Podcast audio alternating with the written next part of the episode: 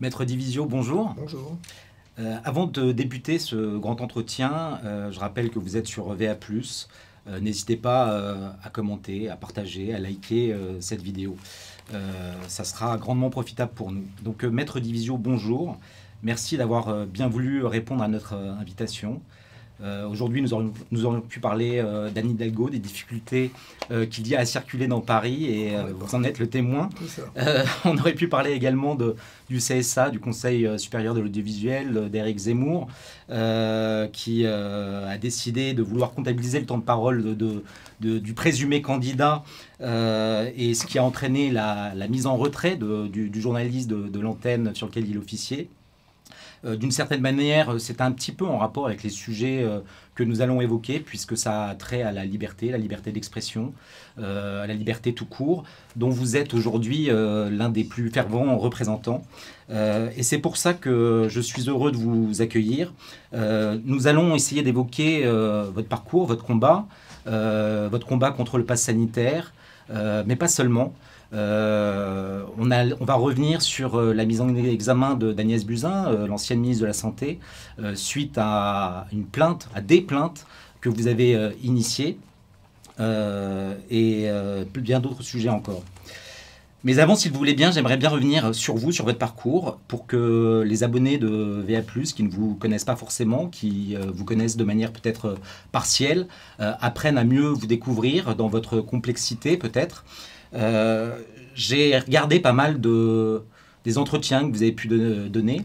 Euh, lorsque vous parlez de votre engagement et de votre combat, euh, notamment contre le pass sanitaire, mais on, verra que ça a commencé bien avant, vous mettez en avant plusieurs choses. D'abord le fait que vous êtes avocat, mais d'abord, je dirais même de manière primordiale, le fait que vous soyez père et le fait que vous soyez chrétien. J'aimerais peut-être une nouvelle fois que vous nous expliquiez en quoi ce, fait d'être père, ce fait d'être chrétien, vous oblige, vous engage euh, dans, ce, combat Est-ce qu'on mesure ce qui est en train de se passer dans ce pays dans le monde? Je suis pas sûr. Je suis pas sûr que tout à coup, on prenne la mesure d'un gouvernement qui nous dit, des gouvernements qui nous disent, ce que je fais ne sert pas l'ordre public, mais sert à vous forcer la main à faire quelque chose que vous ne voulez pas faire et que je vais vous contraindre à faire, c'est-à-dire la vaccination. Le pass sanitaire, je pense avoir démontré depuis le début de cette crise que j'étais tout sauf un libertaire et un négateur de l'épidémie. Je fais partie des premiers qui ont alerté sur ce qui allait se passer à une époque où il était de bon ton d'être rassuriste et de mauvais ton d'être alarmiste. J'étais un alarmiste. Si la mesure était sanitaire, j'aurais été le premier à l'accepter. Sauf que la mesure n'est pas sanitaire. Et qu'aujourd'hui, plus personne ne s'en cache. Ni la Suisse, ni les États-Unis, ni le Canada, ni la France. Et donc, nous avons une restriction de liberté publique au nom de quoi? Au nom d'une certaine idée de l'État. Et bien cette idée de l'État, elle est celle que je ne veux pas léguer à mes enfants, et elle est celle qu'en tant que chrétien, je m'engage à combattre, parce que la recherche du bien commun est finalement la finalité de l'engagement public. Voilà, après, euh, c'est un combat qui coûte cher, c'est un combat qui... Euh, est-ce que je vais continuer à le mener longtemps C'est pas sûr. Euh, j'ai pas vocation à être chef de guerre, j'ai pas vocation à faire de la politique. Moi, j'ai dit ce que j'avais à dire, j'ai fait ce que j'avais à faire. Est-ce que maintenant, il n'est pas le temps de passer à autre chose et de laisser chacun se débrouiller avec sa conscience et ses engagements? C'est une question qui peut se poser. On s'en pointe, peut-être que je, je surinterprète, mais presque une lassitude dans vos propos? Oui, une lassitude et euh, si vous je suis à cible d'attaque de toutes parts. Euh, je ne suis pas préparé à ça, moi. Je ne suis pas, pas Eric Zemmour. Eric Zemmour, il a fait un choix éditorialiste, il a fait un choix politique. Euh, Florian Philippot ou d'autres, peu importe, on fait des choix. Jean Mélenchon, peu importe, d'autres ont fait des choix. Moi, le choix que j'ai fait, c'est juste à un moment donné de venir pointer du doigt un certain nombre de discordances majeures et de changements de paradigme. On a changé l'état de droit, on a changé la civilisation en un mois, avec une brutalité extravagante qui fait que très concrètement, vous avez des enfants aujourd'hui qui ont été pénalisés pendant un an. Ils ont porté le masque pendant un an de façon très discutable sur le plan d'utilité. Je ne dis même pas que c'est inutile, je dis que c'est discutable. Mais est-ce qu'on a encore le droit de discuter quoi que ce soit? Et de l'autre, ces mêmes enfants se retrouvaient pénalisés à aller faire des sports de plein air. Ils font de la planche à voile, ils font du golf, ils font ce que vous voulez, l'équitation, et on leur demande un pass sanitaire pour rentrer, ce qui fait qu'à un moment, ils ne pourront plus se le payer, puisqu'on sait que tout ça va devenir payant le, le, le, octobre les, les, PCR. Et donc vous allez entrer dans une lutte des classes qui fait que des gens comme moi, d'abord ça m'est complètement indifférent, ensuite pourront se payer ce qu'ils veulent en termes de test PCR, mais quand vous habitez euh, les quartiers populaires, que vos parents gagnent 1000 euros par mois et que déjà cette activité est votre seule respiration, vous n'aurez d'autre choix que vous faire vacciner. Et le tout dans quel intérêt? Et le tout dans quel intérêt? Lorsque vous savez, je pense aux mineurs en particulier, qu'aujourd'hui la vaccination des mineurs, elle est un sujet largement controversé au point que le Guardian se fait le reflet d'une étude qui vous montre que ça a plus d'inconvénients de faire vacciner que d'avantages. Bon, on a le droit de réfléchir, de respirer. Non, on n'a pas le droit. Eh bien, c'est comme ça que ça fonctionne la tyrannie. Quand on vous prive de votre raison, dans un but qui est d'une certaine idée de l'ordre public imposée par l'État, et le tout sous. On, vous pourrit la vie. C'était le but quand même. Hein. C'est assumé. Le but, c'était de pourrir la vie. Moi, si vous voulez, ajoutez à ça le fait qu'à l'autre bout de la chaîne, vous avez des gens qui commencent à renoncer aux soins parce que bientôt ils refuseront de se faire vacciner parce que les contre-indications sont totalement stupides, extravagantes, débiles, je veux dire, et qu'on est dans une espèce de, de, fantasme euh, planétaire, euh, ou presque planétaire, et ben vous allez induire une société euh, de discrimination érigée en principe. Ben moi, je veux pas de ça. Mais à la fin de la fin, est-ce que j'ai vocation, moi, à être chef de guerre comme je le suis, à me prendre des attaques, comme je l'ai fait, comme j'en subis depuis quelques semaines, quelques jours en particulier, euh, à me balader avec des gardes du corps, que mes enfants aillent à l'école avec un service de protection rapproché, est-ce que j'ai vraiment cette vocation-là? Bah, c'est pas certain. Euh, vous évoquiez le, système politique, mais il y a également les, autorités spirituelles euh, qui ont pris leur part finalement dans, dans ce combat contre la pandémie. On, peut peut-être l'évoquer quelques secondes, mais comment vous, justement, en tant que, chrétien, vous recevez les, les, injonctions du pape François à se faire vacciner en disant que c'est pas un un acte d'amour. Euh, bah, il sort de son rôle. Ce ne euh, sera pas la première fois que l'Église se trompe et se mêle de ce qui ne regarde pas et parle effectivement sans savoir. Aujourd'hui, on a un vrai problème avec l'Église. Euh, c'est qu'elle a, elle a, elle a abdiqué dans cette épidémie son rôle. On a fermé les églises, on, a les a fermés avant tout le monde presque, les lieux avant tout le monde. On a accepté l'idée de passe sanitaire pour visiter les églises sans broncher.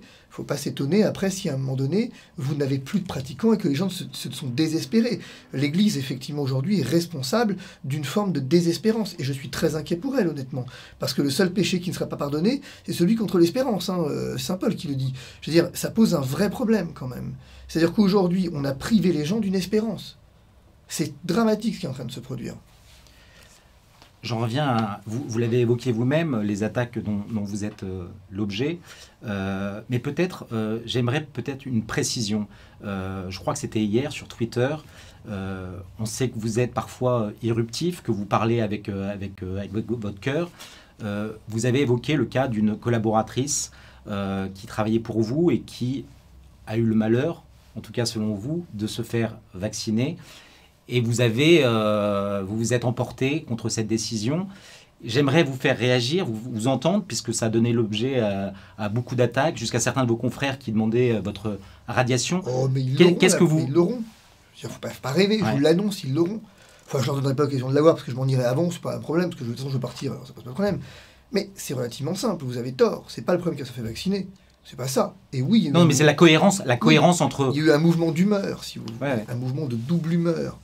Mais ce mouvement de double humeur, il est relativement simple. Ce qui s'est passé est simple. J'ai une collaboratrice qui part en congrès à Bruxelles. Apparemment, les règles ont changé, elle part de Montpellier et son test PCR suffit plus.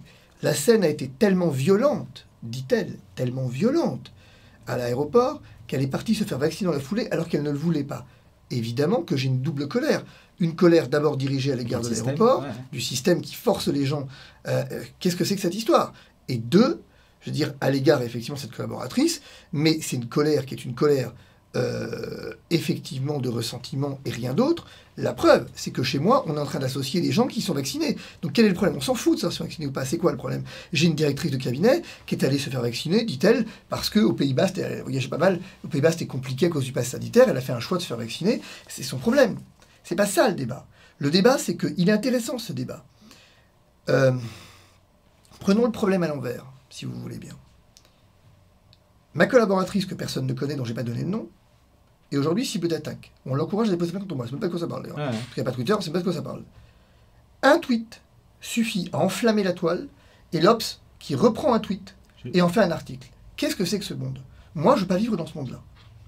Qu'on soit bien d'accord. Je refuse de vivre dans ce monde-là. Rien ne me préparait à vivre dans ce monde-là. Moi, je suis un type, euh, effectivement, euh, disruptif. euh, c'est comme ça. Je veux dire, mais après, euh, vous avez une, phrase que je fais mienne de Jean Baudin. Il n'est de richesse que d'homme.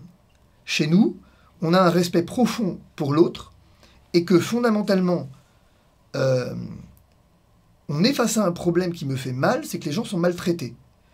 Mais ça, tout le monde s'en fiche, premier élément. Deuxième élément, euh, moi, je refuse de vivre dans ce monde-là. Je refuse, catégoriquement. Qu'on soit bien d'accord. Moi, je suis pas Eric Zemmour, je suis pas. Moi, j'ai aucune vocation à me prendre des coups dans la gueule toute la journée pour exister. Ça me fait pas exister, en fait, ça. Ça, ça me blesse parce que euh, parce que c'est comme ça. Et si ça ne blesse pas, c'est un problème. Alors Florian Philippot euh, dit ça passera. Non, non, ça passera pas. On sait que ça passera pas. D'autres disent mais du coup vous n'allez pas vous taire parce que sinon. Non, non, c'est pas le problème. Il n'est pas là le débat. Le débat, il est qu'à un moment donné, moi, je refuse de vivre dans un monde de caricature. Je refuse de vivre dans un monde dans lequel on prend un tweet, on le sort de son contexte, alors que c'est une invitation à la réflexion, qu'on peut, peut ne pas être d'accord, mais immédiatement des avocats de Paris est alerté, immédiatement le parquet ceci, le parquet. Mais qu'est-ce que c'est que ce monde? Ils sont tous devenus fous. Enfin, pardonnez-moi, mais moi je suis pas psychiatre, quoi. Là, comme disait Raoult, les fous, euh, c'est la femme qui s'en occupe. Moi, qu'est-ce que c'est que ce monde de violence? Je suis pas préparé à ça. Moi, je suis un homme qui vit euh, avec ses chevaux, qui entraîne ses chevaux, qui entraîne sa fille, et on est venu me chercher à un moment donné, euh, presque dans cette crise, j'avais pas vocation à m'y insérer, euh, et j'ai fait ce que j'avais à faire. Fin de l'histoire. Avec un dernier élément, si vous voulez bien, qui est quand même intéressant, c'est que ça va très très loin. Le Parisien hier soir, le Parisien hier soir, pendant une heure, ah, bon, il l'a finalement euh, enlevé, mais ensuite, effectivement, mais a dit que j'étais mis en examen par la Cour de justice de la République, sans se rendre compte de l'absurdité On est bien d'accord. de ce qui est écrit. On parle déjà d'une mise en examen.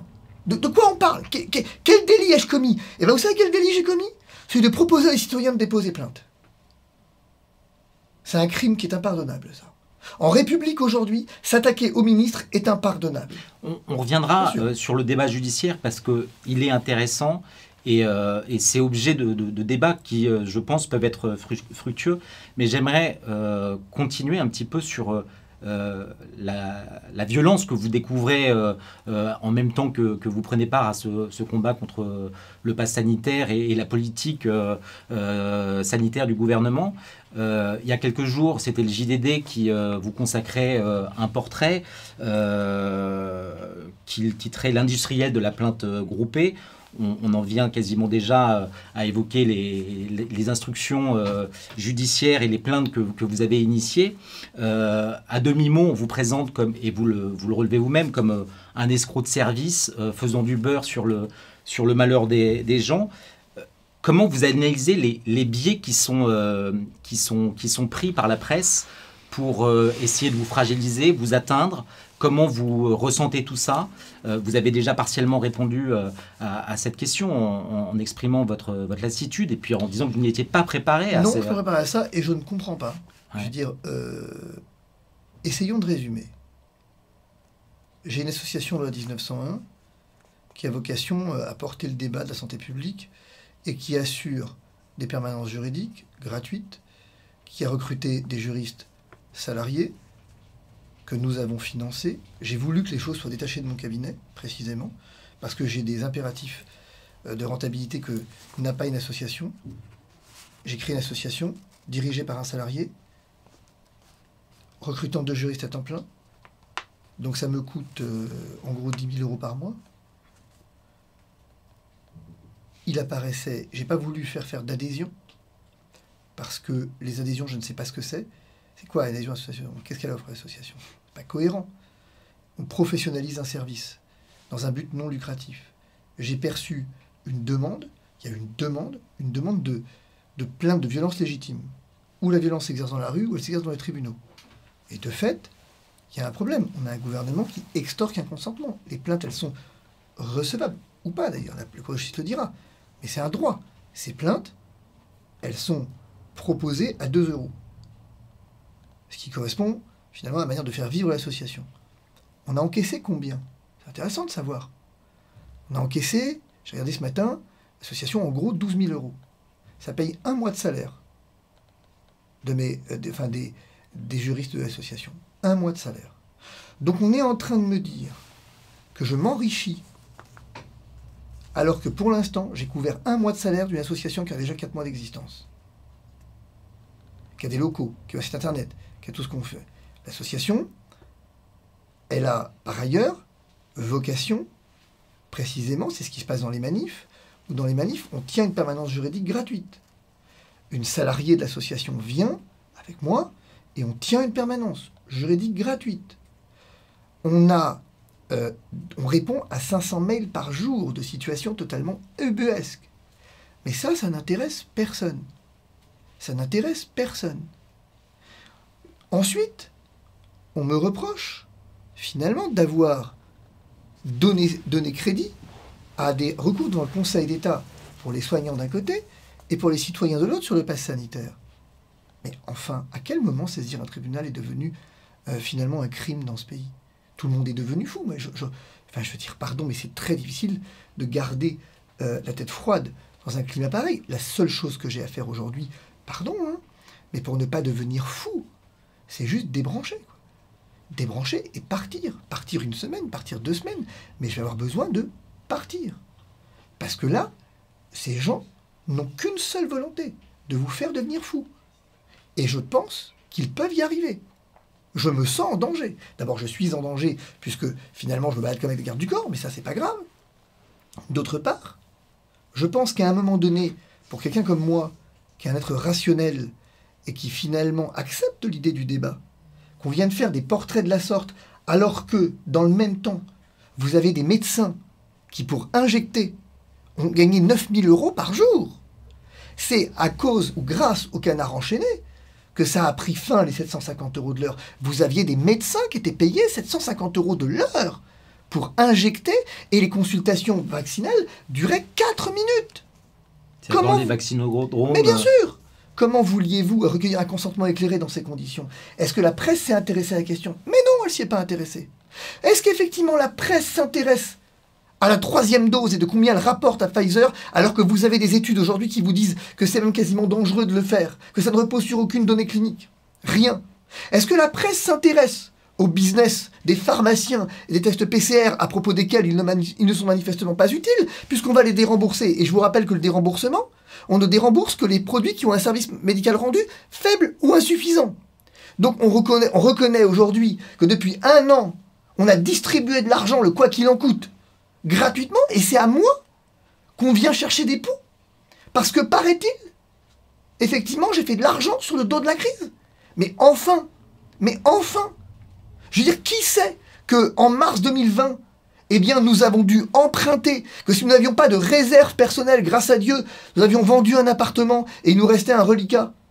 Mon, cabinet secondaire, heureusement qu'il nous restait un reliquat, sinon nous n'aurions même pas pu de quoi vivre. Parce que pendant qu'effectivement euh, les pharmaciens n'avaient pas de test ou les, les labos n'avaient pas de test, etc. Pendant que les médecins étaient au front pour une clientèle exclusivement médicale comme la mienne, vous pensiez que je pouvais facturer? On a facturé zéro. On a emprunté quasiment 100 000 euros en de PGE. Ça, la presse n'y est pas intéressée.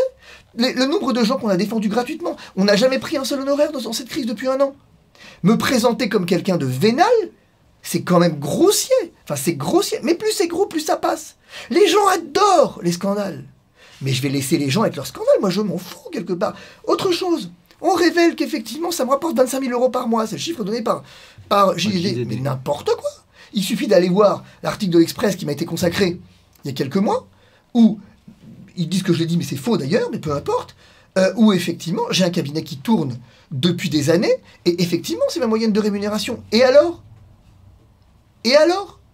Donc maintenant, parce que je gagne de l'argent, je suis devenu un escroc. Donc on pourrait prendre le problème à l'envers. Donc si je gagnais mal ma vie, bah du coup je cherchais à faire du buzz sur la crise et de m'enrichir sur le dos de la crise. Mais comme je gagne bien ma vie, finalement donc j'ai un cabinet qui tourne, la circonstance que j'ai un cabinet qui tourne, c'est parce que j'ai escroqué les gens. Donc en fait vous avez tort à tous les coups, comment voulez-vous lutter contre ça? Moi, je suis pas préparé à ça. Moi, je suis un homme de débat, je suis un homme d'argument, je suis un homme de raison, de la disputation médiévale. Je suis quelqu'un qui, qui sait manier la rhétorique. Mais c'est plus de la rhétorique, c'est de la sophistique, là. On cherche à faire mal pour faire mal. J'ai découvert ce qu'était la méchanceté, en fait. Ces gens sont méchants. J'ai découvert, ça paraît, ça paraît puéril de dire ça, mais j'ai découvert ce qu'était la méchanceté, en fait. Ces gens sont méchants. Mais moi, je ne suis pas préparé à vivre dans un monde comme ça. Moi, je revendique rien du tout. Quand les gens m'applaudissent en manifestation, mais venez en manif. Je leur dis, mais arrêtez de m'applaudir. Je suis personne. Je ne suis personne pour le coup. Mais il y a un problème structurel aujourd'hui au sein de la société, c'est que vous n'avez plus le droit d'avoir une opinion divergente. Et vous n'avez plus le droit, même à combien même ferais-je de l'argent? Et enfin, cet argent, est-ce qu'il est problématique? Et à quel titre il serait problématique? Je veux dire, les recours ont été faits. On a fourni un service, personne s'est plaint.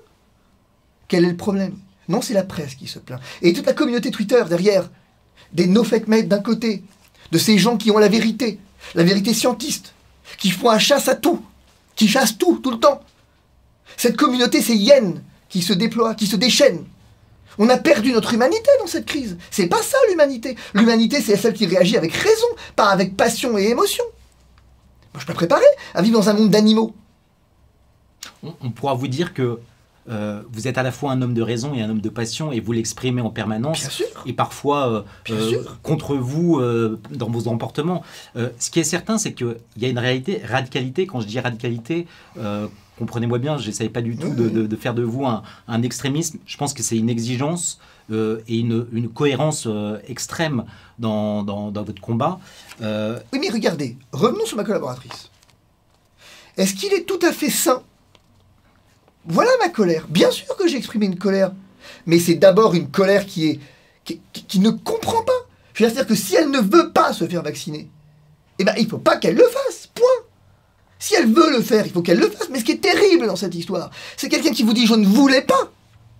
Et j'ai été forcé. Oui, mais c'est-à-dire que cette exigence que vous avez vis à -vis de vous-même, euh, parfois il est plus compliqué de, la, demander à, d'autres. Mais j'aimerais revenir vraiment sur vous et sur la manière dont vous vivez euh, cet instant.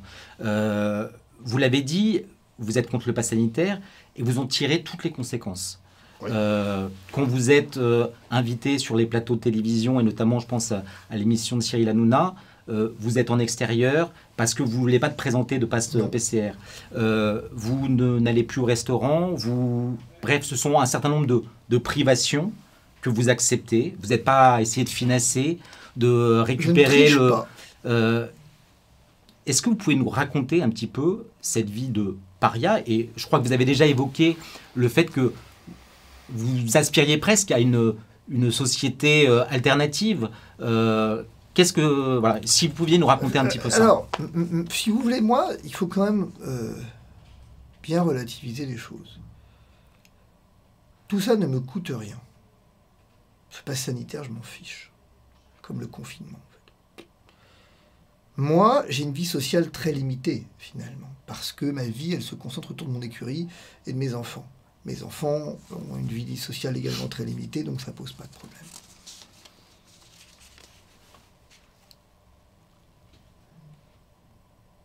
Mais ce qui me fait mal, c'est de penser que des gens vont ou sont contraints, au sens littéral du terme, c'est terrible pour eux. C'est terrible pour eux de venir se dire que finalement, aujourd'hui, tous leurs déplacements sont soumis à contrôle.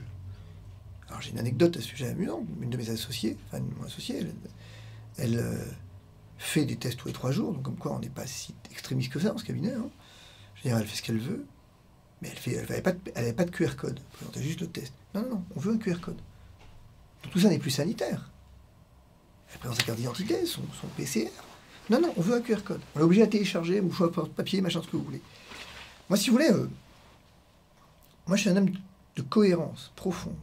Je ne suis pas un révolutionnaire. Euh, c'est facile de me dépeindre comme un, comme un révolutionnaire, tellement facile. Moi, je ne demande rien à personne. Si l'État veut maintenir ce pass sanitaire, qu'il le maintienne, une fois qu'il assume les conséquences jusqu'au bout. Il faudrait que demain, l'histoire vienne nous dire qu'on a laissé des gens mourir parce qu'ils n'ont pas pu aller à l'hôpital. Il faudrait que des gens demain viennent nous dire que des enfants handicapés, on ne peut plus faire d'équithérapie que des enfants ont été privés de sport en extérieur. Et il faudra qu'on nous dise que les vaccinés, que la, vaccination confère un privilège qui est tout sauf scientifique. Il faut qu'on assume et qu'on aille jusqu'au bout. Et qu'on le dise jusqu'au bout. Il faut qu'on le dise jusqu'au bout. Mais moi, effectivement, en l'occurrence, je ne céderai pas. Je m'en fiche. Le gouvernement s'en fiche. Bah, manifestement, pas tant que ça. Dire, mais euh, il s'en fiche. Et oui, je pense que la société parallèle, elle existe déjà, en fait. Elle existe déjà. Parce que il y a la société des passes droits, la société des passes sanitaires. Il y a la société des gens qui ont respecté le confinement, la société des gens qui ont fait soirée. Il y a la société des gens qui ont respecté les couvre-feux, les fermetures de restaurants et les gens qui sont dans les palaces pour aller dîner parce qu'ils ne savaient pas. Il y a les gens qui ont été testés au mois de mars l'année dernière, et les gens qui ne l'étaient pas, les gens qui ont bénéficié d'un traitement, et les gens qui n'ont pas bénéficié, les gens qui ont bénéficié d'une prise en charge personnalisée, et les gens qui manquent d'oxygène. Donc votre société parallèle, elle existe déjà. C'est tout. C'est comme ça. Mais si vous voulez, je pense que je viens de réaliser un truc dans ces jours-ci, c'est qu'au fond, tout ça est un écran de fumée. Il y a autre chose derrière. Personne, enfin je suis personne raisonnablement. Je ne suis personne. Mes deux chaînes YouTube ont été fermées je suis traqué. Je veux dire, euh, mon compte Twitter a été piraté et l'ordre me dit que j'en suis responsable. Alors que j'apporte la preuve qu'il était piraté, je vais probablement être poursuivi parce que des gens ont insulté sur mon compte Twitter alors que j'apporte la preuve qu'il a été piraté. Mais non, non, c'est moi. La vérité, elle est relativement simple. Quand vous regardez le taux de vaccination de ce pays, vous découvrez que ça a bien marché. Qu'au fond, euh, la propagande a marché. Qu'on arrive à faire des choses qui sont en déni de la science. Ce matin, très amusant, Karine Lacombe qui vous explique sur euh, euh BFM que, au fond, se faire vacciner est avec de profonde générosité pour l'autre. Le soignant de vacciner pour l'autre. Alors que finalement, il y a trois jours, on nous expliquait, et étude à l'appui, parce que c'est le cas, que c'est pour soi, pour pas faire de forme grave, que c'est plus, que euh, le vaccin n'empêche pas la transmission, que Israël le montre, qu'on le voit bien, en fait. Donc on voit bien qu'il y a autre chose derrière. On voit bien que je m'attaque finalement à beaucoup plus grand que ce que j'avais pensé. Cette autre, cette autre chose, qu'est-ce que c'est? C'est l'industrie pharmaceutique. C'est une évidence, si vous voulez. C'est les appointances. Aujourd'hui, il apparaît gros comme une maison, que vous avez des appointances entre quelques-uns. Regardez les similitudes de discours. Quand on vous dit notre patience a des limites avec des champs lexicaux qui sont les mêmes aux États-Unis, au Canada, en France, en Suisse, vous pensez que c'est un hasard? Vous pensez que c'est une coïncidence si des gens utilisent à deux semaines d'intervalle les mêmes mots, avec les mêmes faits et gestes avec les mêmes attitudes? Vous pensez que c'est un hasard, raisonnablement? Bien sûr que non. Vous avez des éléments de langage. Vous pensez, parce qu'on s'intéresse à combien je gagne, mais personne ne s'intéresse aux 2 millions d'euros par mois payés à McKinsey. Pourquoi faire? McKinsey est à l'origine du plus grand scandale. Aux États-Unis, 50 000 morts par an à cause de la crise opioïde. Ah, c'est excusé, à tout péché à miséricorde. Sauf que dans quelques années, c'est l'Afrique qui va subir cette crise opioïde. Parce que Mundi Pharma s'est déporté vers l'Afrique, où on va avoir un vrai problème avec la crise opioïde. Nous assistons à ce que certains qualifient de coupe du monde de l'industrie pharmaceutique, dans une espèce d'hypnose généralisée, et donc tous ceux qui résistent, combien résistent? Dites-moi combien résistent aujourd'hui en France. Qui résiste? Qui raisonnablement aujourd'hui, dit mis à part Florian Philippot et moi, raisonnablement, qui aujourd'hui ne se soumet pas au pass sanitaire Les antipasses qui font des passes. Ah, des gens qui se déclarent antipasses, vous en avez. Mais concrètement, des gens qui vont quand même sur les plateaux avec un pass, vous en avez combien? Des gens qui font des allers-retours Paris-Marseille en voiture, mis à part Florian Philippot, et moi, vous avez qui? En France, vous avez personne. Et donc c'est beaucoup plus facile finalement. Où est l'opposition politique? Elle n'existe plus, elle est favorable à l'obligation vaccinale. Donc, forcément que je suis une cible de choix. Alors forcément que je ne m'attendais pas à ça, si vous voulez. Mais la vérité profonde, on la connaît, si vous voulez. C'est qu'à un moment donné, euh, en fait, on est dans une attitude, aujourd'hui dans une dynamique, où le but, il est clairement de faire taire ceux qui dérangent la conscience, la bonne conscience du monde. Nous sommes les Gepetto, des Pinocchio.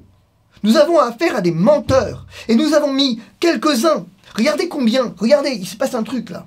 Vous savez que quand j'étais sur C8 à l'extérieur, dites-vous, des confrères, écoutez bien ce que je vous dis, des confrères ont écrit à la production pour dire que c'est une occupation illégale du domaine public et qu'il fallait donc ne plus jamais que je sois sur le trottoir sous peine de poursuite.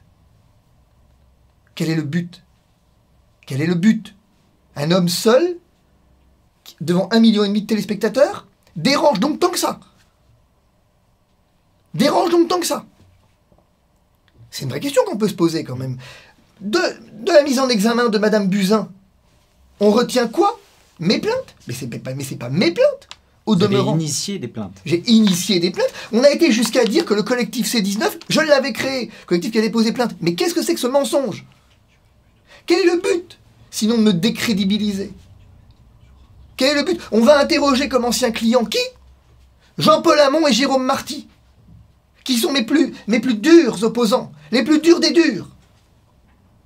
C'est curieux quand même. On n'est pas allé interroger Emmanuel Sarrazin, président du collectif C19. On n'est pas allé interroger même des gens comme les électoraux, à qui, qui étaient membres du collectif, mais à qui je suis pas d'accord. Et on a un respect mutuel. On n'est pas allé interroger tous les gens qui ont été chez moi, les syndicats de médecine esthétique, les plus grands patrons de cliniques. Alors qu'on les, on les, la presse en est fait l'écho régulièrement. Il suffit de chercher deux minutes. Non, on va aller chercher mes plus grands opposants pour donner une crédibilité. Le problème, c'est qu'en faisant ça, la presse s'enfonce peu à peu, peu à peu, peu à peu. Elle creuse le terreau du complotisme. Elle creuse sa propre tombe dans l'affaire. Parce qu'aujourd'hui, avec des attaques à dominem comme elle fait, à venir chasser la chasse aux sorcières, à venir ici me dénoncer, là effectivement espérer ma mort, ailleurs, mes enfants sont sous protection quand même. Mes enfants vont à l'école avec un service de protection rapproché. On va à Marseille avec un service de protection rapproché. Enfin, ma maison est devenue un bunker. Mais si je ne suis personne, si je ne suis à ce point personne, alors quand je dis ça, très amusant, on me dit mytho. Donc même, par contre, les médecins, qui eux se font menacer, paraît-il, euh, eh bien, eux ne sont pas mythos. Je vais vous dire la différence. C'est que moi, je suis un homme impulsif, en effet, mais de raison. Ailleurs, de l'autre côté, c'est une colère froide, une colère assumée, une colère complètement calculée à laquelle on a affaire et qui est beaucoup plus dangereuse, finalement. Parce qu'elle est celle qui précisément peut conduire des hommes au suicide. En Italie, c'est ce qui s'est passé. Vous avez euh, un, type qui avait découvert un traitement euh, et qui, euh, qui s'est suicidé devant la pression de la presse. Parce qu'il y a un but qui est de faire mal, de faire taire. Dire, et, et si on peut disparaître du paysage, c'est pas plus mal. C'est ça le but. Moi, je me retrouve embringué dans un truc. Tout ça parce que, à la fin de la fin, réfléchissons-y deux minutes. J'ai encaissé 10 000 euros pour une association loi 1901. C'est ça qui pose problème. Et que paraît-il, j'aurais encaissé 2 millions d'euros, mais je sais pas, ces chiffres extravagants sur les plaintes, enfin sur les, sur les recours faits. C'est totalement ahurissant quand on y pense. Quand on reprend un peu de recul, on se dit mais quoi? C'est ce que je vous disais. Jusqu'à mon train de vie pose un problème. On est allé euh, vérifier, on est allé voir ma société d'entraînement des chevaux dont mon épouse est présidente. Mais quel est le but? Quel est le but? Et ces gens-là, qui me reprochent de faire de l'argent, bien effectivement vendent des articles payants. C'est extraordinaire quand même quand on y pense. Mais voilà, vous avez une... vo- Voilà, voilà l'état, vous avez étalé par terre l'état de notre démocratie. Vous avez étalé par terre d'un seul coup, en une fois, là, l'état de notre état de droit, si je puis dire. Ou à la France, pays des libertés. La France, vous vous souvenez de ce discours de François Hollande, je crois. Ils ne nous empêcheront pas de danser, de chanter à propos des terroristes. On n'a pas eu besoin d'eux. L'État s'en est chargé tout seul. Nous sommes dans la plus grande supercherie jamais égalée. Et non pas qu'il s'agisse d'être anti-vax. Encore une fois, ces caricatures stupides. Personne n'est anti-vax, en tout cas je ne le suis pas. Mais simplement, je suis un homme de vérité qui vous dit que non, la vaccination ne nous sortira pas de là. Et je vous l'avais dit. Je l'avais dit il y a trois mois, je l'avais dit il y a quatre mois. Et j'avais raison. À l'époque où Laurent Alexandre voulait manger son chapeau, il a changé d'avis aujourd'hui. À l'époque où Israël titrait que c'est une baguette magique le vaccin, aujourd'hui Israël, j'ai vu les chiffres ce matin, ne s'en sort pas. À l'époque où effectivement il était de bon ton de dire qu'on ne fait pas d'essais cliniques, euh, finalement, euh, sur les patients avec la chloroquine qui pourtant avaient combien d'années euh, d'antériorité, on fait un essai clinique grandeur nature avec la troisième dose. Mais ça, c'est pas grave. Nous sommes dans une hallucination collective, nous sommes dans une hypnose généralisée. Et tous ceux qui veulent imaginer de frapper des mains et réveiller doivent être effectivement condamnés tout de suite, parce que ça peut être très dangereux de réveiller les gens d'une hypnose brutalement. Parce que tout à coup, ils pourraient avoir des séquelles. Et l'une de ces premières séquelles, c'est de découvrir qu'ils étaient sous hypnose. De découvrir qu'on leur a menti depuis le départ. Vous avez un ministre mis en examen. Alors d'un chef qui tient pas, mais peu, peu importe. Ouais. C'est-à-dire, Mais on est quand même dans une caricature de l'État, une caricature de la liberté, une caricature. De la- d'une crise- tout, ça, tout ça est devenu caricatural. Venons-en justement à cette mise en, mise en examen d'Agnès Buzyn euh, sur une plainte que vous avez initiée. Euh, il y a quelques jours, je crois, sur Sud Radio, euh, vous disiez que vous craigniez que Agnès Buzyn, finalement, ne soit le bouc émissaire de cette affaire. Finalement, à quoi bon, à quoi bon porter plainte si les responsables ne, ne, sont pas ceux qui sont jugés? D'abord, l'histoire n'est jamais écrite à l'avance. Ensuite, chacun doit prendre ses responsabilités. le droit des citoyens, c'est de déposer plainte. Le droit pour la Cour de justice de la République, c'est de dire si ces plaintes sont recevables. Le droit pour Agnès Buzyn, c'est de se défendre. Simplement. L'histoire nous dira. Simplement, je note que une subtilité. La Cour avait rejeté toutes les plaintes pour mise en danger de la vie d'autrui, en considérant que ça ne tenait pas pour y préférer la qualification que nous avions choisie, abstention volontaire de combattre un sinistre. Et curieusement, à la fin de l'histoire, elle est mise en examen. Elle est mise en examen du seul chef qui ne tienne pas et témoin assisté de l'autre. La supercherie est grossière. La Cour de cassation, euh, si jamais euh, Madame Buzyn fait appel euh, de, non, si Madame fait appel de cette décision et que ça va être dans la Cour de cassation, elle se fera un plaisir de casser. Et a raison, si vous voulez. Et a raison. Donc je me demande à quoi tout ça rime finalement En fait, vous, vous, ne vous réjouissez pas de, de, cette mise en examen avec ce chef d'accusation parce que bah, vous avez déjà compris. Oui. Qu'on est, est, dans une république bananière? Oui. Que là, nous avons la démonstration. Alors peut-être que tout ça va évoluer et que finalement, il va y avoir une mise en examen, machin, tout ça. On verra. Mais ne trouvez pas ça curieux que Mme Buzyn ne soit pas présentée le 18 juillet? Déjà, premier élément. Qu'elle se présente au mois de septembre. Bon. Deuxième élément où sont euh, M. Véran et M. Philippe?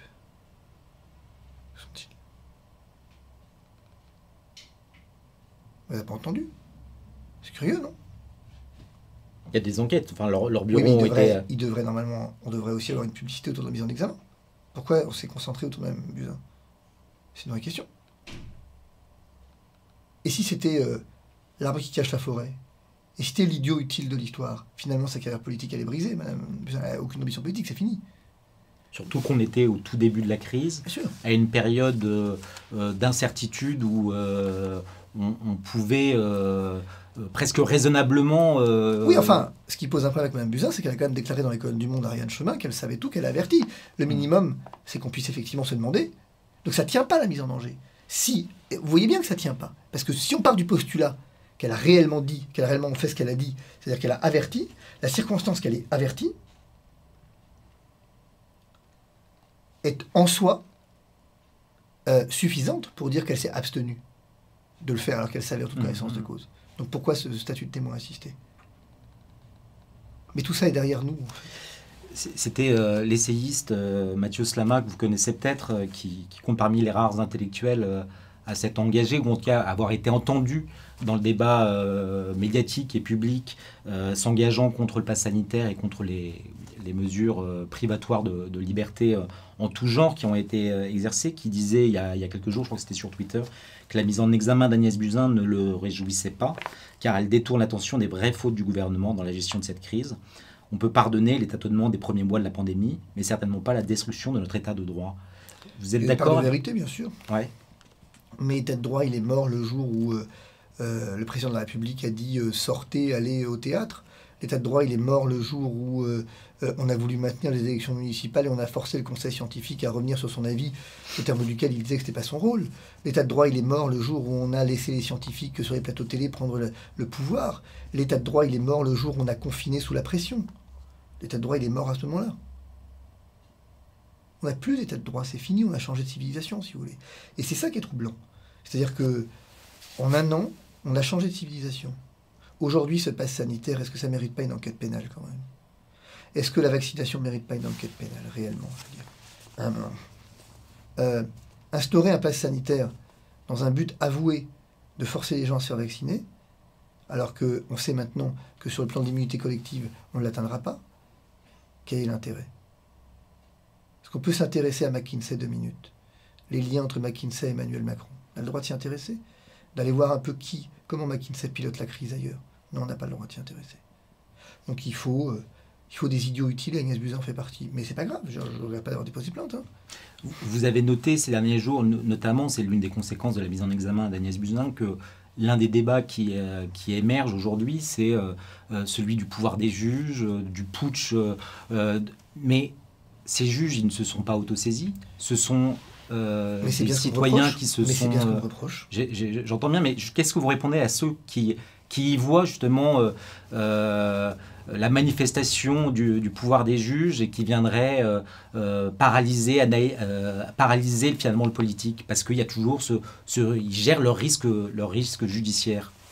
Est-ce que, vous comprenez ce débat? Est-ce que ceux qui, qui, qui évoquent ces questions-là passent à côté du vrai sujet? Ceux qui évoquent ce sujet, c'est qui? C'est quelques intellectuels qui discutent de la liberté dans les salons parisiens c'est quelques intellectuels qui ont vécu le confinement à l'île de Ré, au milieu de quelques hectares, qui ont fait des soirées entre eux euh, pendant le confinement, tout en dissertant sur l'importance de confiner. Euh, c'est des gens qu'on n'a pas entendus, qui n'ont rien fait, et qui se satisfont volontiers de l'idée que la liberté soit un thème philosophique, mais pas effectivement quelque chose que l'on défend à la force du point. Et aujourd'hui, il y a un paramètre, si vous voulez, on ne me pardonne, si vous voulez, Agnès Buzyn, il faut faire très attention à Agnès Buzyn, parce qu'Agnès Buzyn, c'est la faible de service. il se pourrait qu'elle fasse des révélations très gênantes. Parce que réfléchissons-y deux minutes. Pourquoi Essayons d'y réfléchir. Vous avez vu cette concomitance entre la mise en examen de Mme Buzyn et les attaques incroyables que je suis. Et pourtant, il y a fait un an que j'ai déposé plainte. Personne n'en avait parlé, parce que personne n'y croyait, en fait. Parce que personne n'y croyait. La Cour de justice de la République, alors elle a fait je ne sais pas quoi, elle a fait en examen, président Jean trucs, c'est bizarre, mais elle a mis en examen. Et coup, on, a l'impression qu'il y a un vent de panique qui souffle. On a l'impression que sur le pouvoir, il y a un vent de panique qui souffle. Ou alors c'est un, feu de paille. Mais c'est une illusion pour vous Je ne sais pas. il y a une vraie panique ou c'est c'est euh, c'est la question. Ou c'est du théâtre? C'est une bonne question. Je n'ai pas la réponse. Mais quand même, je trouve que ça s'agite beaucoup. Ça s'agite beaucoup. Et que les fameuses 14 000 plaintes, réfléchissons-y deux minutes. C'est quoi le problème? L'année dernière, Bruno Gaccio a fait la même chose. Bruno Gaccio a fait un site qui s'appelait euh, Stop Covid, je crois, dans lequel il invitait les gens à déposer plainte. Des gens massivement ont déposé plainte. Ça a posé un problème?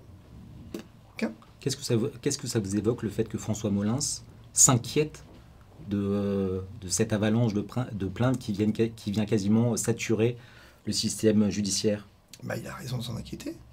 C'est l'objectif euh, que vous recherchez? L'objectif que je recherche, il est celui de dire aux gens, vous avez un droit, il faut l'exercer. Qu'un droit qu'on n'exerce pas se périme. Que le seul droit qui vous reste, c'est de... de il faut vivre dans un monde parallèle, mais c'est le propre de notre société. Pour ne pas voir qu'il y a une violence intrinsèque que aujourd'hui vous avez une espèce de société qui se confronte avec d'un côté l'entre-soi des vaccinés et du pass sanitaire, de l'autre les exclus. Alors on parle beaucoup des violences des anti-passes dans les manifestations. De l'autre, vous avez une violence en réponse, euh, les insultes qui fusent, les boîtes à baffes, les, euh, les entre, deux, entre deux flics, euh, les faire piquer, les connards. Vous avez tout. La violence, elle est, elle est, elle est, présente des deux côtés. Vous avez une société qui est devenue clivée, violente. Qui est le gardien de la violence légitime? La violence légitime, c'est la justice. Eh bien, moi, vous voyez, je préfère qu'on ait 14 000 plaintes devant le procureur général de la Cour de cassation, la commission de requête, plutôt qu'on ait des, violences et une société qui, qui s'insurge et qui devient une société insurrectionnelle. On ne se rend pas compte, là, que ça va taper à un moment donné. Que ça va, ça ne peut pas faire autrement que si on n'est pas capable de canaliser les gens en leur faisant manifester, en les faisant manifester, en les faisant effectivement quand même participer à la vie démocratique, et qu'ils se retrouvent privés de tout, il va arriver à un moment donné, méprisé de tous, ça va taper et ça va taper fort. Parce qu'aujourd'hui, les jeunes en particulier qui regrettent de se vacciner pour partir en vacances, vous commencez à en avoir un certain nombre. Les salariés qui commencent à être agacés de devoir se faire vacciner de manière obligatoire, etc. Euh, tout ça, c'est un ressentiment qu'on va payer cher, en fait. Euh, l'une des, réponses qui sont faites à, ce débat sur la, judiciarisation de la vie politique, c'est de dire que le, les politiques sont comptables devant leurs électeurs et que c'est les urnes qui décideront si oui ou non les politiques qui, ont été menées ont été justes, justifiées. vous, entendez cet argument? Bah, Ce que j'entends, c'est que la responsabilité pénale, c'est la responsabilité pénale. La responsabilité politique, c'est la politique. Dans un état de droit, si vous voulez pas que les ministres soient justiciables, bah, il faut supprimer la possibilité qu'ils le soient. Mais tant qu'ils le sont, eh ben, ça pose aucun débat. Ils le sont. Point. Ils le sont. Point. C'est du droit. Si on veut supprimer la possibilité pour le citoyen, on a failli le faire, puisque au moment de la réforme de la de la République, il y avait un autre projet qui était celui de ne pouvoir agir contre les ministres que si euh, ils étaient mis en examen, enfin bref, du chef d'action et pas d'abstention. Donc ça n'aurait pas été possible ici. Mais ça, c'est le pouvoir législatif qui le décide. Le pouvoir législatif a décidé qu'on pouvait attaquer les ministres qui n'avaient pas d'immunité pénale, ils avaient juste une immunité de juridiction, contrairement au chef de l'État. Ils ont, s'ils veulent pas qu'on attaque les ministres, ils ont qu'à changer la Constitution. Le drame que nous vivons, vous l'avez déjà dit, vous l'avez déjà expliqué, c'est lorsque les agences font de la politique, les agences de, santé et les politiques euh, du sanitaire. Est-ce que vous pouvez revenir un petit peu sur, euh, sur ce qui est en train de se passer et comment on a, on a progressivement dévié euh, On a dévié parce que le politique, si vous voulez, au départ, on avait une distinction entre la fonction d'évaluation et de gestion du risque. Mmh on a voulu, après l'affaire sur contaminée, dire on va séparer les deux. Comme ça, on a une, une autorité évaluatrice, les fameuses agences, qui sont euh, tellement euh, sûres et tellement indépendantes que finalement, il n'y aura pas de risque euh, de conflit d'intérêts, il n'y aura pas de risque politique, elles ne seront pas soumises à des pressions électorales ou que sais-je, et donc elles analyseront leurs objectifs en toute indépendance. Et le pouvoir prendra ensuite les décisions qu'il a à prendre. Sauf qu'il s'est passé deux choses. Il s'est passé le fait que le politique s'est déresponsabilisé sur le sanitaire, en disant bah, Moi, si le sanitaire me le dit, c'est le fameux euh, Édouard Philippe qui vous dit ce sont les scientifiques euh, qui nous disent ce qu'il faut faire. Donc ça veut dire que, en fait, moi, je n'ai plus de prise, mais en même temps, on réunit des conseils de défense, c'est-à-dire qu'en fait, on fait quand même de la politique, puisqu'on réunit des conseils de défense secrets. Bon. Mais de l'autre, on n'avait pas prévu quelque chose qui était pourtant évident, c'est que si quelqu'un adorait cette idée d'indépendance des agences et d'évaluation, bah, c'est la pharmaceutique. Parce que du coup, c'est beaucoup plus facile d'utiliser le système des revolving doors. Euh, c'est-à-dire bah, C'est-à-dire qu'en fait, c'est assez clair que euh, c'est beaucoup plus facile de passer de l'industrie pharmaceutique aux autorités sanitaires que l'industrie pharmaceutique au gouvernement. Et donc, si vous voulez pénétrer un système, bah, c'est beaucoup plus facile de passer du laboratoire à l'agence de santé du médicament, enfin l'agence du médicament, que finalement du laboratoire au gouvernement. Il vous faut faire un lobbying dans ces cas-là. Là, vous avez fait quelque chose d'assez extraordinaire, c'est qu'au fond, vous avez infiltré les agences. Et donc la politique sanitaire, elle est plus décidée par les agences ou par le gouvernement, elle est décidée par l'industrie. Il faut être très clair en fait à ce sujet. Aujourd'hui, vous avez une espèce de corruption systémique euh, des agences qui ne fonctionne absolument pas en toute indépendance. Et il n'y a qu'à voir les liens d'intérêt, les fameux liens d'intérêt qui ne sont pas conflits d'intérêt, mais enfin, quand vous avez des liens d'intérêt, concrètement, vous regardez ce qui s'est passé dans le cadre de la, du Covid qui est très intéressant. On avait à un moment donné dit que la nicotine protégeait du Covid. Or, on s'est aperçu que ceux qui l'ont dit, curieusement, eh bien, appartenaient tous, avaient tous des affinités, des liens d'intérêt avec l'industrie du tabac. On s'aperçoit que Karine Lacombe a quelques appointances avec Gilead, on s'aperçoit que euh, finalement, euh, les uns et les autres ont quelques appointances avec l'industrie. C'est beaucoup plus facile. Vous avez l'ancien président de l'Agence européenne du médicament, c'est encore plus facile en Europe, où, euh, qui avait dit quelque chose d'assez intéressant quand il est parti. Il avait dit, c'est quand même la, seule interview qu'il a donnée, c'est à la revue de l'industrie pharmaceutique, et il avait dit, c'est génial en fait de vivre en Europe et d'avoir une agence européenne du médicament, parce que contrairement à la FDA, ici, on n'a pas de contrôle. Le politique ne nous contrôle pas. C'est extraordinaire quand même. Est-ce que vous savez que, par exemple, euh, l'Agence européenne du médicament valorise ses services payants, je veux dire, les fait payer, ça, ça ne pas ma personne d'ailleurs, euh, au laboratoire pour leur expliquer comment on monte un dossier d'AMM conditionnel pour qu'ils puissent plus facilement passer les commissions. Donc vous avez l'agence européenne qui est censée être l'évaluateur indépendant, qui finalement finance, enfin pas finance, mais est financée par les laboratoires qui présentent les molécules. Excusez-moi, mais il ne faudrait pas non plus, à un moment donné, prendre les gens que pour des imbéciles. On voit bien que dans cette crise, il y a une pression absolument terrible de l'industrie. Vous voyez bien que finalement, on est en train d'arriver progressivement à Johnson, qui est dangereux, AstraZeneca, qui est dangereux, Moderna, qui a des petites particules au Japon, euh, qui est dangereux, Valneva, on vient de voir que le gouvernement britannique a résilié le contrat euh, avec Valneva. Il reste qui finalement au bout d'un moment? Bah, Il reste Pfizer. Or, qui a été euh, le promoteur majeur de Pfizer, sinon Emmanuel Macron et tous les banquiers d'affaires euh, qui l'entourent en Europe. Et vous avez donc à partir de là une industrie pharmaceutique qui euh, a infiltré les autorités scientifiques, les autorités sanitaires, et ça marche, c'est tout. on, voit à vous entendre que le système, ne suffit pas de le corriger, compte tenu des espèces de, de collusion entre les uns et les autres. Il faut, il faut le, il faut le, revoir. Euh... Vous pouvez pas. Vous pouvez pas revoir. C'est fini.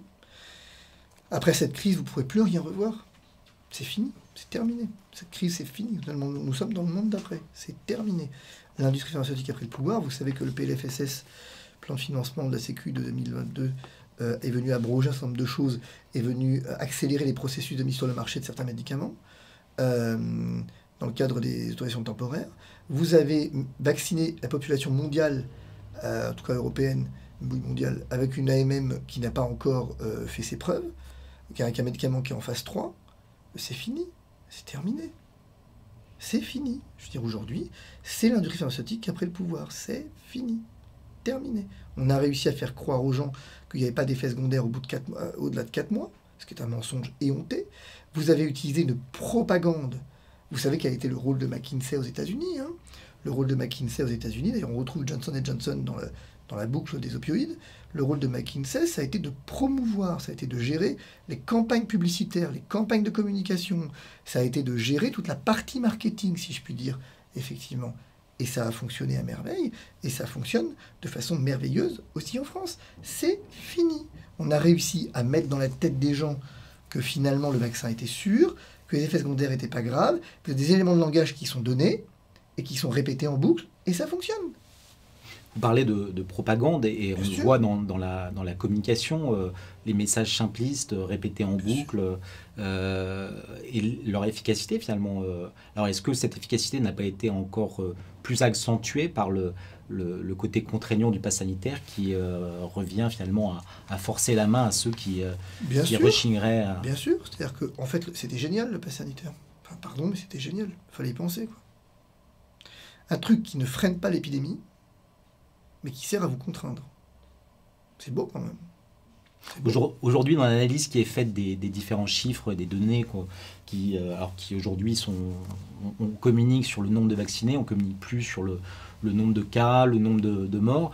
Euh, mais euh, aujourd'hui, certains vous disent que euh, si la, pandémie, en tout cas en France, est, à l'étal, c'est les bienfaits du pass sanitaire. C'est impossible. Puisque c'est impossible, puisque le vaccin ne protège pas de la transmission. Donc votre pass sanitaire, il sert à rien. Regardez Israël. Vous avez un taux de vaccinés, pas moi qui le dis, c'est le Supérieur taux de vaccinés, il vous explique qu'aujourd'hui, la population la plus vulnérable, la plus vulnérable, c'est les jeunes vaccinés double dose, euh, parce que finalement, euh, ils ont euh, relâché la pression, ils sont allés partout, sans se faire tester, sans masque, mais c'est pas ce qu'on fait avec le pass sanitaire. Votre pass sanitaire, il pourrait avoir une cohérence, c'est ce que je m'évertue à dire, et je suis pas contre l'idée d'ailleurs, si tout le monde se fait tester. C'est pas con d'ailleurs de se dire tout le monde se fait tester dans un endroit un peu stratégique, comme l'avait fait le Luxembourg à un moment, on se fait tous tester, puis c'est réglé en fait. ça pourrait être une idée que la vaccination ne suffit pas. De toute façon, il faut se faire tester bah, pour avoir l'assurance de. D'ailleurs, effectivement, quand vous allez en Israël, ça suffit d'être vacciné? Bien sûr que non. Quand vous allez en Algérie, ça suffit d'être vacciné? Bien sûr que non. Mais on a inventé, parce que je reviens à ma collaboratrice, on a quand même inventé un truc extraordinaire. Maintenant, pour la Bruxelles, une dose de vaccin suffit. une injection de vaccin suffit à protéger. On arrête de se foutre de nous. Le Green Pass en Italie, une dose de vaccin suffit. Si vous voulez, bon, moi je dirais à un moment donné, il euh, n'y euh, a rien à faire plus rien à faire. Il n'y a plus rien à faire. On reviendra au pass sanitaire, mais euh, je crois que c'est demain. demain euh, l'obligation vaccinale pour les personnels euh, soignants entre en vigueur, quelles conséquences ça peut avoir sur notre système de santé? Vous êtes en lien avec... Eh ben, vous voyez l'hôpital de Montbéliard, par exemple, déjà, on a commencé à assister à des déprogrammations d'intervention chirurgicale parce qu'il manque du personnel spécialisé. Société d'ambulance qui disent on ne peut plus prendre d'appels parce que bah, n'y a plus de personnel pour le faire, pour, traiter en fait. Bah oui, mais quand on veut des mesures stupides et brutales, on a des mesures stupides et brutales. Philippe Juvin, euh, le, patron des urgences de l'hôpital Pompidou, prévenait euh, au début de l'été que, euh, combien même lui était favorable à cette obligation vaccinale, il ne pourrait pas se passer de ces, de ces personnels eh ben, réfractaires. Il va falloir qu'il apprenne. Non, mais il en a très conscience, mais c'était déjà. Ben, tant pis, il va falloir qu'on apprenne. Et qu'il y ait des gens qui meurent. C'est cynique, hein mais j'espère qu'il y a des gens qui vont mourir à force. Peut-être que la France va se réveiller comme ça. Peut-être qu'à un moment donné, quand les Français vont perdre un proche, à un moment donné, ils vont se demander. Alors ça ne marchera pas, je le dis, mais ça ne marchera pas, évidemment, je l'espère pas, mais ça ne marchera pas. Parce que on va s'en prendre aux soignants. On va réussir par une campagne de communication habile à s'en prendre aux soignants qui ne veulent pas se faire vacciner. Les mêmes qu'on applaudissait euh, il y a un an et demi, aujourd'hui, sont euh, pointés du doigt euh, comme des criminels. a dit peut-être que l'obligation est temporaire. Vous avez vu en Martinique? Alors, excusez-moi, il paraît que la vaccination... Transitoire.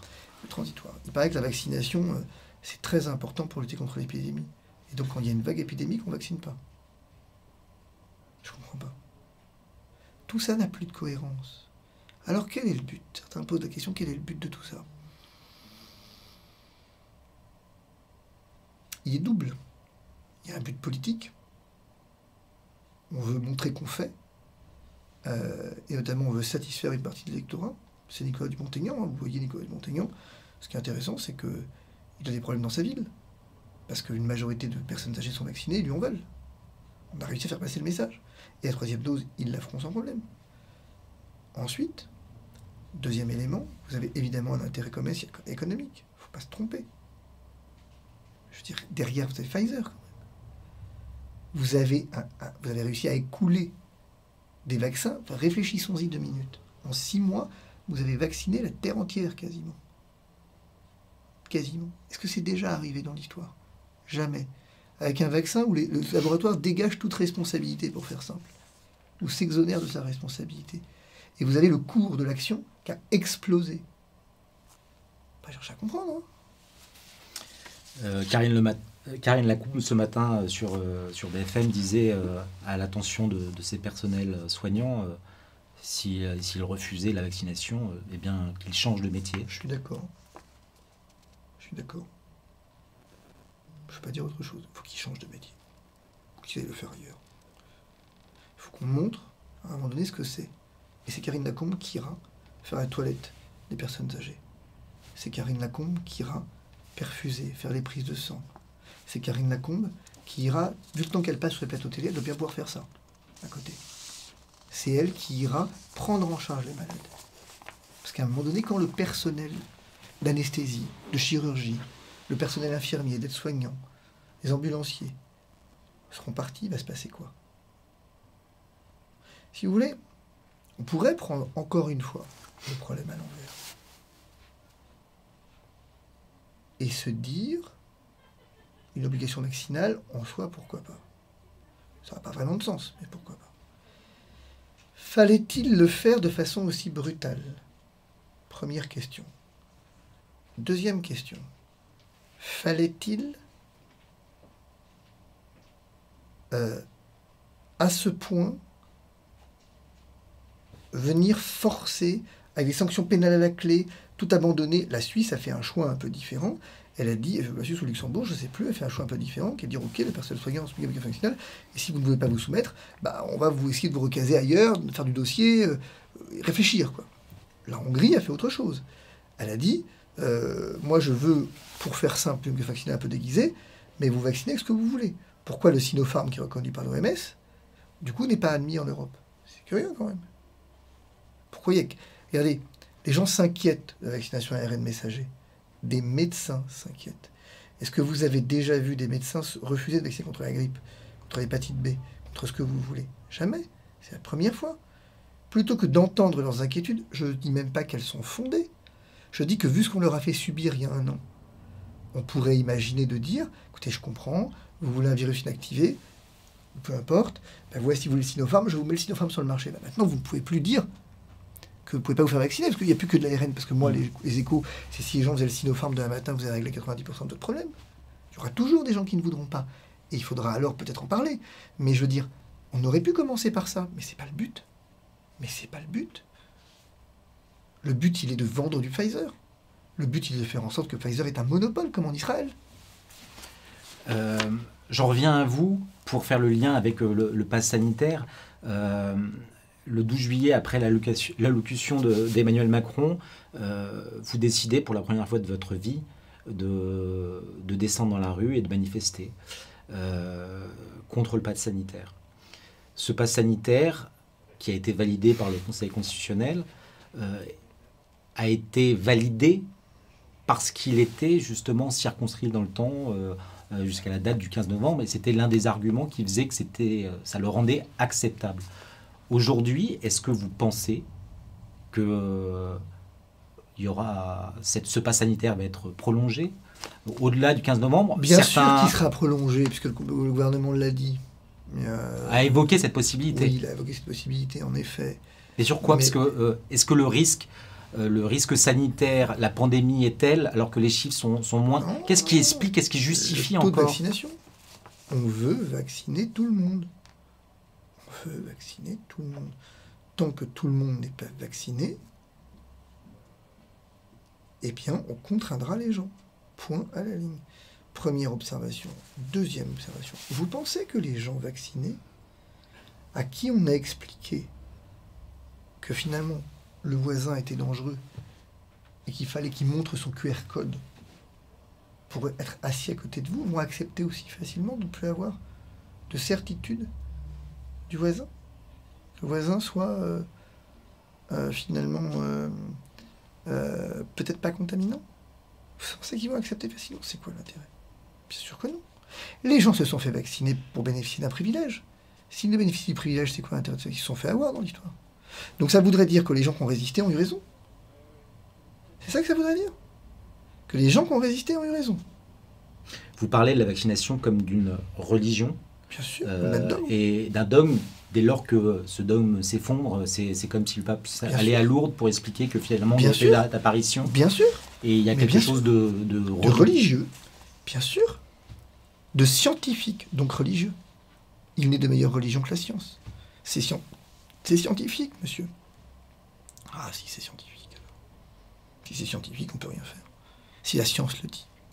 Vous avez évoqué à plusieurs reprises le cas d'Israël. Finalement, euh, est-ce que euh, Israël préfigure euh, ce que sera euh, la vaccination en France demain, c'est-à-dire une troisième dose, une Ah quatrième bah c'est dose très clair. C'est déjà annoncé, non? On a dit que c'est pour les populations fragiles. Et ça a déjà commencé en EHPAD. Mais vous avez vu l'Ordre national national des médecins qui a dit euh, qu'il fallait qu'un rappel soit quand même les, les soignants soient prioritaires. Puis les gens vont vouloir une troisième dose. On arrivait à ce magnifique exploit de faire en sorte que les gens veuillent une troisième dose. Vous savez, je ne suis pas dans l'âge où les formes graves me concernent directement, tout est possible, toujours.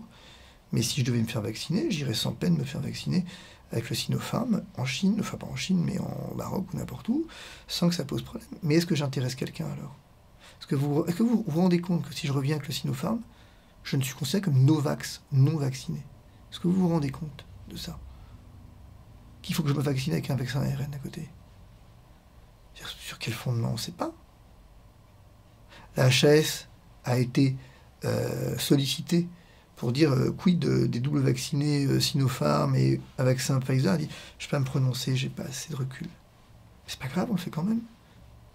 C'est de la science. Enfin, c'est la science vue par Twitter. Comme c'est le journalisme vu par Twitter aujourd'hui, un journalisme l'Obs, l'Obs quoi. Qu'est-ce qu'il fait? Il prend un tweet, il prend un tweet de moi, il en fait un article. C'est exactement pareil en matière scientifique. Vous avez un type qui a un avis, et comme il plaît au journaliste, et ben le journaliste va relayer, faire l'influenceur, et va relayer à fond. Et comme tous les journalistes sont d'accord entre eux, ben il relaie à fond le même message, c'est tout. C'est pas grave. C'est pas grave. Mais quand on va se réveiller de tout ça, ça va faire mal. Mais alors, mal. Moi, si vous voulez, je, me permets de, revenir en arrière un court instant. Je vais vous faire un aveu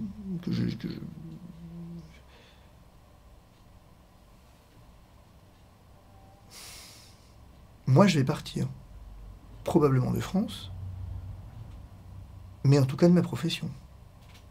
Je vais quitter ma profession à l'échelle de 3 mois, 4 mois, je ne sais pas, mais à très court terme, je vais partir. Je refuse continuer à exercer une profession réglementée, parce que le mot règlement m'insupporte maintenant. Je peux plus. Je considère que les médecins, les avocats, ce que vous voulez en fait, ont tellement, mais tellement démérité dans cette affaire que c'est une honte aujourd'hui d'appartenir à une profession réglementée. Être consultant, formateur, ce que vous voulez pose aucun problème. Mais mon Dieu, être médecin aujourd'hui, avocat aujourd'hui, appartenir à un ordre. Oh Pardon, mais c'est pas possible. Ce n'est pas seulement le, fait d'anticiper votre éventuelle radiation, euh, mais c'est parce que vous n'en pouvez plus. Oui, j'en peux plus. Je n'en peux plus. Je suis à bout. Je suis à bout de nerfs, à bout de force. Je veux dire, de cette société qui est d'une violence à laquelle, je vous le redis, je n'étais pas préparé. Et, je ne peux pas exposer ma famille à ça. Moi, j'ai de l'argent, j'ai un confort de vie qui est, qui alors, euh, voilà, euh, quel bien. Euh, et je pense que l'urgence, mais ça fait des années que je me pose cette question. Dans cette société parallèle dont on parlait tout à l'heure, pour moi, l'urgence, elle est à former des gens. Elle n'est pas à, à, défendre. On ne peut plus défendre, pour être très honnête. Comme on ne peut plus soigner. C'est dur de dire ça. Mais finalement, on ne peut plus soigner. La preuve, cette crise l'a montré. Avec le professeur Raoult. Professeur Raoult, l'ivermectine, ce que vous voulez. Tous les traitements, tout ce qui est possible. On a laissé les patients chez eux. On leur a dit, c'est la troisième guerre mondiale, vous allez tous mourir. Regardez un petit peu ce qu'on a réussi à faire. En leur disant, c'est grave, c'est la guerre. Et chaque jour, on avait le nombre de morts. Et pendant ce temps-là, les patients, on leur disait, restez chez vous. Est-ce que vous imaginez, est-ce que vous savez que le taux de décès à domicile a explosé en 2021 En 2020, pardon. C'est-à-dire que nous avons des gens qui sont morts chez eux. Mais c'est terrifiant. Le médecin, qu'est-ce qu'il est devenu dans cette crise? Comment c'est possible qu'un ordre ne se soit pas élevé contre des médecins qui refusaient ne serait-ce que de recevoir des patients pour les rassurer, pour les tranquilliser? Être rassuriste, c'est devenu un gros mot d'être rassuriste. Face à un patient angoissé, tout ce qu'il a comme alternative, c'est l'angoisse encore plus et aujourd'hui de se faire vacciner. Est-ce que vous savez par exemple que pour l'anecdote, j'ai vu un médecin il y a quelques semaines pour un problème totalement étranger, évidemment, le problème du Covid, pour un problème gastrique assez sérieux. Et la première question qu'il m'a posée, c'est est-ce que vous êtes vacciné? Mais qu'est-ce que ça peut te foutre? Est-ce que tu me demandes si je suis vacciné contre la grippe? Et avec son, truc, je veux dire, double vacciné, son écusson double vacciné, mais qu'est-ce que c'est que ce monde? D'autre part, les avocats, excusez-moi, mais je veux dire, quand même, on a laissé des gens en détention, sans juge. On a privé des gens de tout, de liberté, de tout, et personne s'en est ému. Et celui qui défend, on lui tape dessus comme un bourrin. mais moi je ne suis pas préparé à ça. Enfin, pardon, mais je crois qu'il y a une urgence à ouvrir des écoles. Il y a une urgence à ouvrir des lycées, à ouvrir des universités parallèles. Il y a une urgence à, véritablement prendre corps avec nos jeunes parce que je pense que notre génération est perdue. Que nous, c'est foutu. Que tout ce qui reste à sauver, c'est nos enfants. Que ceux qui résistent, si nous sommes réellement 7 millions, je disais ça hier à une revue suisse, si nous sommes 7 millions en France, mon Dieu, 7 millions en Italie, 2 millions en Suisse, ça fait déjà quand même 16 millions. 16 millions de personnes, admettons, peuvent déjà être quasiment une cité-État. Mais il va falloir miser sur nos enfants, former nos enfants, former nos enfants à l'esprit critique, former ceux qui le veulent, à résister à la propagande qui désormais va être le mot d'ordre. Est-ce que vous savez que le GIEC, le groupement euh, international de l'écologie du climat, est venu expliquer dans un rapport début août qu'il fallait appliquer les méthodes du Covid au climat? Vous avez vu le président de l'Observatoire de l'énergie qui a dit qu'à propos des éoliennes, nous étions en retard par rapport à l'Allemagne et qu'il faudra bien penser un jour à venir priver d'électricité les réfractaires à l'éolienne. J'ai la double peine, je suis réfractaire au vaccin et à l'éolienne. Voilà. Le Conseil d'État, moi j'ai une antenne 5G qui a poussé à côté de chez moi. Peu importe de savoir si euh, fondamentalement c'est euh, bien, mal. Je considère qu'il y a plein de normes d'urbanisme qui ont été violées. Mais peu importe, je n'ai même plus le droit d'agir. Le Conseil d'État va fermer la porte de l'action. On considère que les riverains d'une antenne 5G ne sont plus recevables à agir. Et vous voudriez que je continue d'exercer mon métier dans ces conditions? Mais mis à part devenir fou, vous voulez que je fasse quoi? L'urgence, elle n'est pas à défendre. C'est fini. Je viens nous. De, on a un cabinet d'excellence. Dieu sait, tant qu'on passe à faire du droit, vous passez des années, des heures à faire du droit, des trucs qui prennent des années, et vous vous êtes jeté par des juridictions qui prennent deux pages, et qui prennent même pas le temps de lire parce qu'elles ont une cadence infernale, c'est pas grave que je leur fais, mais elles ont une cadence infernale qui fait qu'elles peuvent plus rien faire, et on recrute pas de magistrats. Il va arriver un moment donné où on peut plus. On peut plus. On peut plus moi, je ne peux plus. Pour un problème de, cohérence intellectuelle, je ne peux plus. Je veux bien être journaliste, je veux bien effectivement être formateur, mais je ne peux plus être avocat. Je veux bien être entraîneur de chevaux, ça je veux bien. Mais euh, vous l'êtes déjà? Je suis déjà. Mais je veux dire, mais pour le coup, de grâce, non. De grâce, non. Plus la défense. J'ai l'impression, oui, vous, mais quand les gens disent que j'escroque, quelque part, ils n'ont pas tort. Je prends de l'argent ils ont tort au sens où évidemment que le travail est fait. Mais là où ils n'ont pas tort, c'est que je fais un travail d'excellence rémunéré cher, qui n'a aucun résultat. Vous voulez un exemple? Le pass sanitaire. J'ai dit au Conseil d'État, je dis, excusez-moi, mais le pass sanitaire, il n'a plus aucun intérêt sanitaire, on est d'accord. C'est bien une incitation à la vaccination, parce que le ministre le dit. Je lui démontre que les études vous montrent que ça ne marche pas. La défenseur des droits le disait également. Bien sûr, bien sûr. Je lui dis par ailleurs, nous pourrions imaginer de faire une cote mal taillée et déjà de libérer les extérieurs à propos desquels nous savons. Rapport Pasteur à l'appui. Rapport Pasteur à l'appui par rapport Raoult, par rapport Perron. Rapport Pasteur, grand Pasteur. Euh, rapport Pasteur qui nous dit qu'il n'y a pas de contamination extérieure. J'ai même pas osé dire les centres commerciaux. Que Pasteur le disait. Non, non, il m'a dit que pas du tout. Que c'est circonscrit dans le temps et dans l'espace au lieu à forte contamination. Tu te fous de ma gueule, quoi. Tu te fous de ma gueule. On a été confinés à l'extérieur, et maintenant tu nous expliques qu'à l'extérieur on est contagieux, contaminant Non, fou. Bon, bah, Comment voulez-vous que je lutte contre ça? À un moment donné. Je fais comment pour lutter contre ça? Je ne peux pas lutter contre ça. Je ne sais pas si vous avez lu, ça sera peut-être pour conclure, mais euh, cette, cette, bande dessinée SOS Bonheur de, Van Damme, euh, on a l'impression que c'était une préfiguration de ce qu'on vit euh, aujourd'hui. Euh, pour, quelle, pour quelle finalité, on n'en sait rien. Mais il y a quelque chose, l'État qui veut votre bonheur euh, euh, malgré vous. Mais c'est Alexis de Tocqueville, de démocratie en Amérique, qui écrit ça.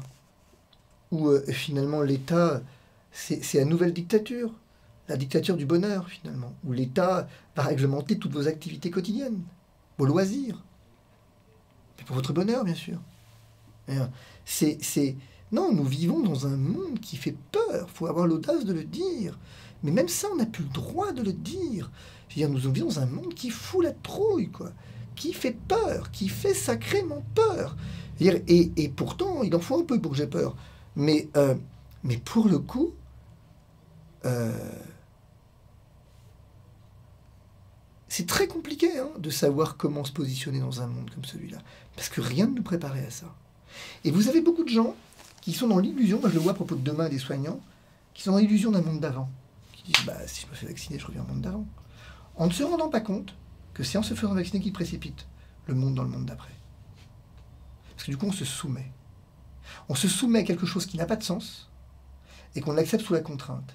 J'avais un exemple, vendredi soir, j'étais avec des jeunes, 55 jeunes, à qui j'ai beaucoup parlé d'Aristote et des conditions d'un choix libre, sans du tout évoquer le point de savoir s'il va faire vacciner ou pas, c'est leur problème. Mais il y a un truc que j'ai expliqué. Vous voyez, ce qui me pose un problème, c'est imaginer la scène. Vous avez 16 ans, 17 ans, 18 ans, vous êtes en relation avec quelqu'un qui est un homme, mon Dieu, très bon pour vous, très bon. Une jeune fille, très, très bien. Puis là, ce qui va se passer, c'est que un jour, il va fermer la porte qui vous mène vers l'extérieur. Il va vous dire, euh, quand tu veux sortir, tu me demandes l'autorisation. Je te la donnerai, bien sûr. Mais d'abord, je vais te soumettre effectivement, euh, tu vois, je voudrais un acte sexuel d'abord. Un acte sexuel, puis dès que tu as un acte sexuel, tu sors. Pas de problème. Si tu as un acte sexuel, tu sors pas. Euh, ou tu sors, mais c'est plus contraignant. Tu discutes un peu avec moi quand même avant de sortir. ça coûte quelque chose. Si tu ne donnes pas un acte sexuel, faut que tu me autre chose en compensation. Oui, mais. Non, mais c'est pour ton bien. Tu comprends C'est pour ton bien, pour que tu sois libre en fait. Si tu veux ta liberté, bah, il faut que tu aies un rapport sexuel avec moi. Comme ça, je te rends ta liberté. Ça s'appelle comment ça? Bah, C'est un viol. Pourquoi? Parce que c'est un acte fait sous la contrainte. Et bien c'est exactement ce qui se passe avec la vaccination aujourd'hui. Il aurait pu imaginer la vaccination obligatoire. On aurait eu un débat démocratique, mais la démocratie, bon. On aurait pu imaginer la vaccination obligatoire. J'étais radicalement contre. Mais on aurait pu imaginer un débat sur la vaccination obligatoire. C'est pas ce qu'il a fait. Il a fait le choix de dire je t'autorise à sortir si tu portes atteinte à l'intégrité de ton corps. Ah, t'es pas obligé. Tu veux pas, t'es libre. Tu n'es pas obligé quand même. Je vais pas te forcer. Je suis, pas, je suis, pas, un violeur. Je vais pas te contraindre. Ah, mais si, tu fais que ça. Non, c'est pour ton bien. Puis t'es pas obligé, encore une fois. Et devant le juge, on plaidera le fait que, non, monsieur le juge, elle a consenti. Et là, on plaide, il a consenti. Il a le choix. Ben, moi, je me soumets pas. Moi, je me soumets pas. Moi, je refuse d'être violé par mon État. Je refuse d'être violé par qui que ce soit. Et je refuse d'apprendre à mes enfants que finalement, on peut porter atteinte à mon intégrité physique, on peut porter atteinte à leur intégrité physique et faire du chantage à la liberté. Ça marche pas comme ça. C'est pas ça. La vérité rend libre.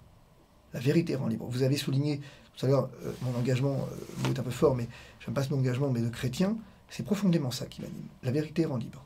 Je n'accepte pas l'idée du mensonge. Vous voyez, c'est vraiment ça l'idée. Et là, on est dans un mensonge Et on le voit bien, encore une fois, sinon je subirais pas autant d'attaques.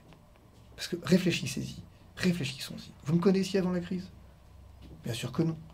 Et vous ne me connaîtrez plus après la crise. Raoult a un parcours derrière lui, c'est un type brillantissime. Moi, évidemment que j'ai une carrière derrière moi. Mais fondamentalement, j'ai aucune aspiration politique. J'ai aucune aspiration. Je suis personne, moi. Et pourquoi un personne fait aussi peur au point de devoir l'attaquer? C'est amusant quand on y pense. Qu'est-ce que j'ai levé comme lièvre qui fasse aussi peur? Bien nous le dira. Maître Divisio, merci. Merci d'avoir accepté de, vous rendre chez nous. Euh, je vous rappelle que vous étiez sur VA. Euh, merci pour, euh, pour cette liberté et j'espère que cet échange aura été suffisamment fructueux, notamment pour vous. Moi, il l'a été. Merci. Merci.